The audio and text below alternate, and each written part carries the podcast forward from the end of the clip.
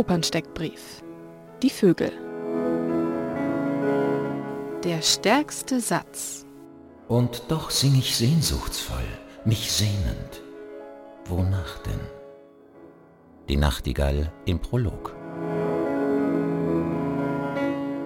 Worum geht's? Zwei Menschen, Hoffegut und Ratefreund, gehen, von der Welt desillusioniert ins Reich der Vögel. Ratefreund entwirft den Plan einer Stadt für das Volk der Vögel, um den Vögeln ein sozial und politisch organisiertes Gefüge zu geben und hetzt sie gegen die Götter auf. Hoffegut gibt sich seiner Sehnsucht nach etwas Unerreichbarem hin und es entwickelt sich ein romantisches Verhältnis mit der Nachtigall. Prometheus warnt vor dem Zorn des Zeus, während die Vögel zum Krieg gegen die Götter aufrufen. Sie unterliegen und müssen die Größe der Götter anerkennen. Die beiden Menschen gehen zurück in die Welt, irgendwie verändert durch die Erlebnisse im Reich der Vögel.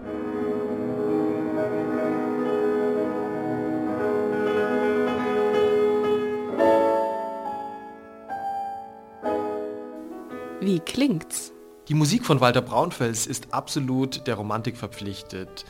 Er sieht sich aber als einer der letzten Vertreter dieser Kunstrichtung und er führt in gewissem Sinne diese Musik auch zu einem Ende. Das heißt, die Musik der Romantik klingt fast zitathaft immer noch an und vor allem das große Vorbild und der große Übergott Richard Wagner schwebt über allem und teilweise in den Chorszenen, in den großen Vogelszenen hört man das ziemlich eindeutig.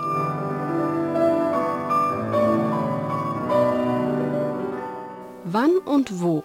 Erste Ideen zu einer Oper nach der Komödie Die Vögel von Aristophanes gehen schon auf die Jahre vor dem Ersten Weltkrieg zurück. Nach seinen Erfahrungen im Krieg an der Front schien es Walter Braunfels jedoch unmöglich, eine ausschließlich heitere, satirische Oper aus der antiken Vorlage zu machen, so dass in dem Werk eine große Sehnsucht mitschwingt und tiefgründige Gedanken über das Dasein der Menschen formuliert werden.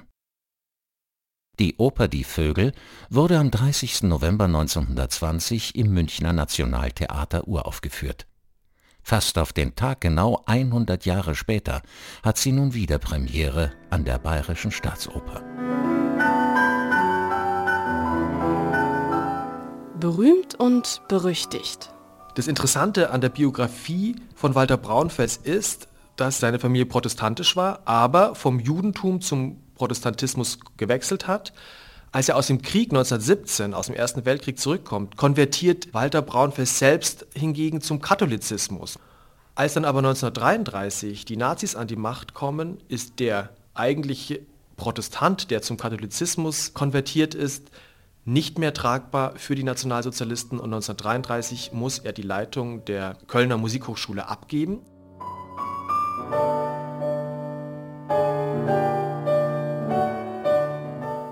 Was sagen andere? Bruno Walter, Dirigent der Münchner Uraufführung, erinnert sich.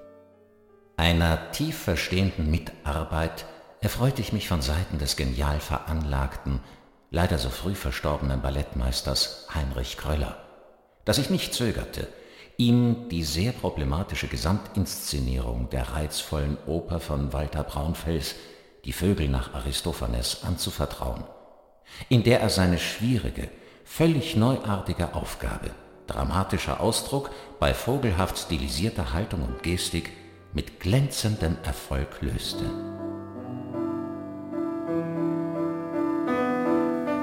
Die zündende Idee. Immer wenn der Regisseur Frank Kastorf mit seinem Bühnenbildner Alexander Denisch zusammenarbeitet, wimmelt es auf der Bühne von detailreichen Zeichen. Und zwei der markanten Zeichen in dieser Drehbühnenkonstruktion für die Vögel. Es ist zum einen ein riesiger Container, auf dem Prometheus steht und Prometheus ist derjenige, der auch die Pandora-Box dem Menschen gebracht hat und das wird anzitiert. Und zum anderen sehen wir auch das berühmte Konterfei Alfred Hitchcocks zu seinen Vögeln und mit den Vögeln. Die Idee ist auf dem ersten Blick vielleicht nicht zu erkennen, aber die Vögel von Alfred Hitchcock und die Vögel von Walter Braunfels verbinden sich, wenn man darüber nachdenkt, dass es anscheinend Geschichten gibt, die davon erzählen, dass aus unerfindlichen Gründen Vögel plötzlich nach der Weltherrschaft streben. Der wendende Punkt. Über der Spielzeit 2021 steht der Satz nach Rilke der wendende Punkt. Der wendende Punkt als ein Moment, wo sich vieles verändert, wo sich vieles verdichtet, wo Bewegung vorherrscht. Und auch das erleben wir in den Vögeln. Eine Gesellschaft, die nach dem Ersten Weltkrieg in Bewegung geraten ist, alte Gewissheiten aufgegeben werden müssen und sich noch nicht ganz herauskristallisiert, wie man Zukunft überhaupt denken kann. Und das spiegelt sich alles in dieser Oper.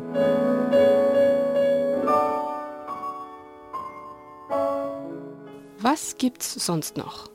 Die weibliche Hauptfigur ist die Nachtigall. Eine Partie, die den Prolog singt und den Menschen aus der Menschenwelt hin zu einer anderen Geschichte entführen will. Diese Nachtigall ist deswegen so interessant, weil wir alle ihre Vorgeschichte nicht kennen, aber sie sie andeutungsweise ankündigt, nämlich ihre Vergangenheit, als sie noch Mensch war, nämlich Progne, nachzulesen in den Metamorphosen von Ovid.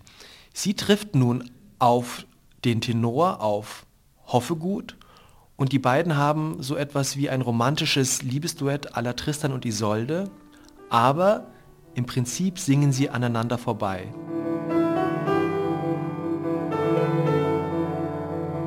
Fürs Pausengespräch. 1909 heiratet Walter Braunfels Bertel von Hildebrand. Sie ist die Tochter des Bildhauers Adolf Hildebrand. Und ein klein wenig pikant ist, dass diese Bertel von Hildebrand eigentlich mit Wilhelm Furtwängler verlobt war.